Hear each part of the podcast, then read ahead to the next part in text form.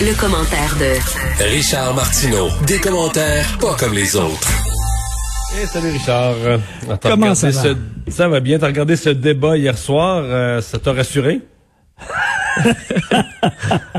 Écoute, j'ai toujours euh, trouvé que les gens exagéraient sur Trump.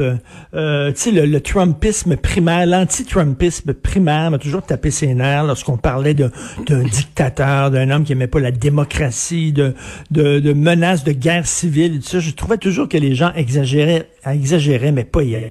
Là, ça me fait vraiment, ça me fait vraiment freaker. Je veux dire, tu sais, qui disent à une gang de, de- d'extrémistes, de suprémacistes blancs armés jusqu'aux dents, euh, prenez un pas de recul, mais allez-vous-en pas trop loin, là, tu sais, Restez prêts, là. Restez prêts parce qu'on va peut-être avoir besoin de vous. Euh, je trouve ça hallucinant qu'il est incapable de condamner des gens comme ça, euh, dangereux, et qu'ils disent Incapable que... de s'engager à respecter le résultat, le résultat de Ben, c'est l'élection ça. aussi. Non, non, Euh, mais c'est clair et net que s'il gagne, la démocratie fonctionne, puis c'est une élection qui est parfaite, mais s'il gagne pas, c'est un coup d'État. Euh, il y a eu une fraude, il y a eu une arnaque, il ne partira pas. Et là, il va faire appel à ses troupes, justement, euh, qui sont prêtes à le suivre, d'ailleurs, qui ont mis sur leur site Internet, euh, c'est devenu leur, slogan- leur slogan maintenant, là. Stand back by. and stand by. là. C'est ça, exactement. Écoute, c'est vraiment fréquent. Et vraiment, le 4 novembre, euh, moi, j'ai peur, euh, écoute, à des émeutes, à du pillage, à, des gens armés complètement fous. Ces gens-là n'accepteront pas euh, que Trump perde ses élections. Ils vont dire que c'est un coup d'État contre un- leur, leur président.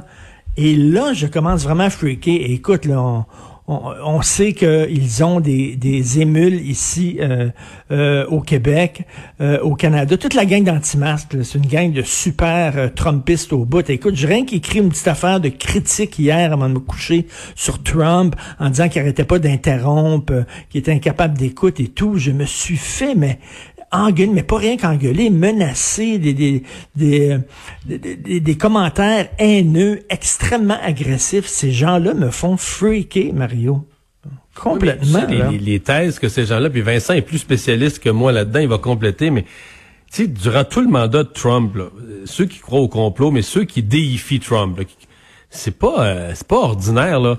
Ils, ils ont ils, ont espéré durant les, tout son mandat, tu sais, le complot mondial, là, les Oui. démocrates, Satan, il est supposé le révéler, là. hein? Oui. Tu sais qu'à plusieurs moments là, il disait c'est là, là c'est la semaine prochaine, il va Trump il va le dire là. Mais tu sais il va dire quoi? C'est c'est comme rien, c'est une connerie, d'ailleurs, c'est- quoi le mais terme? là, là, là, il va, euh, là, il va, ça, ça va sortir. Là, il va le sortir, Trump. Ben, C'est quoi? Oui, we're gonna uh, drain the swamp. Drain va- soi, mais c'est parce que, mais ça, Mario, quand, quand il le fait pas, parce que souvent, il y a des dates, là, les- l'espèce de mystérieux compte de QAnon qui dit, ben là, c'est demain, là, l'arrestation massive de Hillary Clinton, puis Céline Dion, puis toutes les, toutes les pédos satanistes du monde.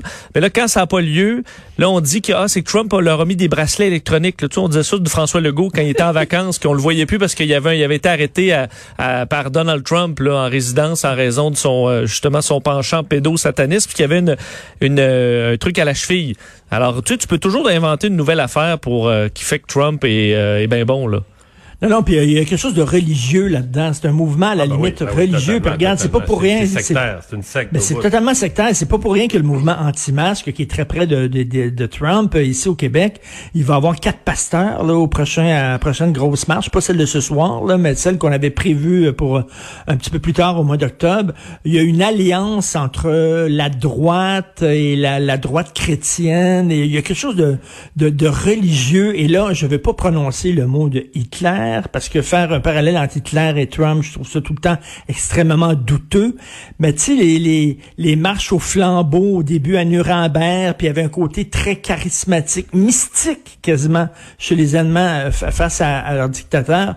Il y a quelque chose chez, chez ces gens-là. On est au-delà de la rationalité. On n'est pas dans la logique. Là. Et c'est ça qui me fait totalement freaker. Ajoute à ça euh, une qui vont être furieux de pas de pas de pas gagner leurs élections. Ajoute à ça comme Vincent le fait, le, le souligne souvent, qui sont armés jusqu'aux dents. C'est fréquent. Et euh, histoire euh, qui, qui, a ébranlé beaucoup de Québécois, euh, Richard, le, décès de Joyce Etchakwan, qui que tu compares au dossier de George Floyd aux États-Unis?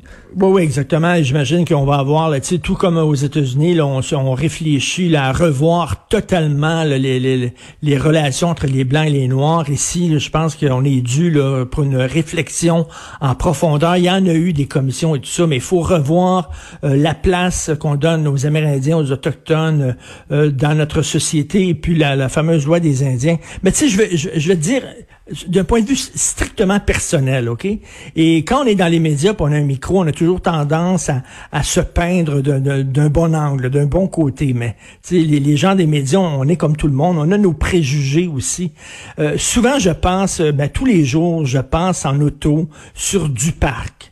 OK, et je, au coin du parc et Sherbrooke, ceux qui connaissent bien le centre-ville et qui passent par là, il y a à peu près une vingtaine, une quinzaine d'Autochtones qui sont tout le temps sous, sans abri, qui dorment euh, devant les devantures de commerce, euh, qui traversent la rue, puis toujours peur des frapper, qui se foutent totalement d'ousicté, ils sont complètement off. Et, des, et souvent, ça m'agace. Je passe par là et ça m'agace. Et je les regarde, puis je dis, encore eux autres. Puis, ils ont encore dormi devant un restaurant. Puis, ils sont encore là, en train de quêter pour boire, puis tout ça. Et, tu sais, ton préjugé monte. Mais ces gens-là sont, sont en détresse. Ils ont été ah déculturés, là. Ils ont été arrachés de leur terre, là. Souvent, ceux qui arrivent à Montréal, là, c'est dans un long processus de déconstruction personnelle. Là, ben, totalement. Ben, tu sais, puis je reviens à cette phrase-là de, de, Pierre Falardeau qui avait dit, euh, à tout le monde en parle, un, un peuple qui meurt, ça meurt longtemps, puis ça fait mal. Ben, ça, c'est un peuple qui se meurt, qu'on a arraché de ses habitudes, arraché de ses traditions, arraché de son folklore, qui arrive euh, en, en ville. Ils sont déconnectés de tout, et c'est certain qu'ils tombent dans boisson et tout ça. Donc, ton premier réflexe quand tu passes là tous les jours, c'est de dire, hein, encore, ils sont encore sous, puis tu Puis peut-être qu'à l'hôpital, c'est ce qu'ils se disait en voyant cette femme-là. Tiens, elle, encore, elle, revient encore ici, là. Puis tiens, un septième enfant, qu'elle a accouché de ça. Mais faut aller au-delà de ces préjugés-là. Là. C'est des gens qui sont en profonde détresse. Et ce qui se passe avec Paul-Émile Ottawa, le chef de la Nation Atikamekw de Manawan, me disait ce matin que dans le rapport vient, honnêtement, là, que j'avais survolé, mais je, il y avait comme, pas nécessairement dans les conclusions, dans les, mais plus dans le, dans l'analyse qu'ils ont faite, ils s'étaient penchés sur l'hôpital de Joliette. Il semble que ben l'hôpital de Joliette avait fait l'objet spécifique de témoignages, de déclarations de problèmes, etc. Est-ce que toi, euh, ça veut dire, ça justifie un, un congédiement, un renvoi de la ministre des Affaires autochtones? Ça, honnêtement, ça n'a aucun rapport. Dans le sens, que comme le demande Dominique Anglade, je trouve que non, non, mais d'ailleurs les libéraux n'ont même pas à la période des questions. Je pensais, j'étais prêt moi LCN à présenter ça en direct. Je me disais une demande de démission de ministre, puis les libéraux l'ont même pas répété en chambre. Mais euh, ceci dit, je, te dis pas que c'est une ministre efficace. Je te dis pas que c'est une bonne ministre. Mais s'il devait avoir un remaniement, peut-être qu'elle y passerait. Mais de, de, de la faire payer elle parce qu'il y, y, a une infirmière raciste à Joliette. Euh, je veux dire, le problème du racisme chez les Autochtones existe depuis des décennies. c'est toujours la notion de responsabilité ministérielle. Est-ce qu'elle a mm. pris, elle, une décision? Est-ce qu'elle a fait une réforme qui a changé?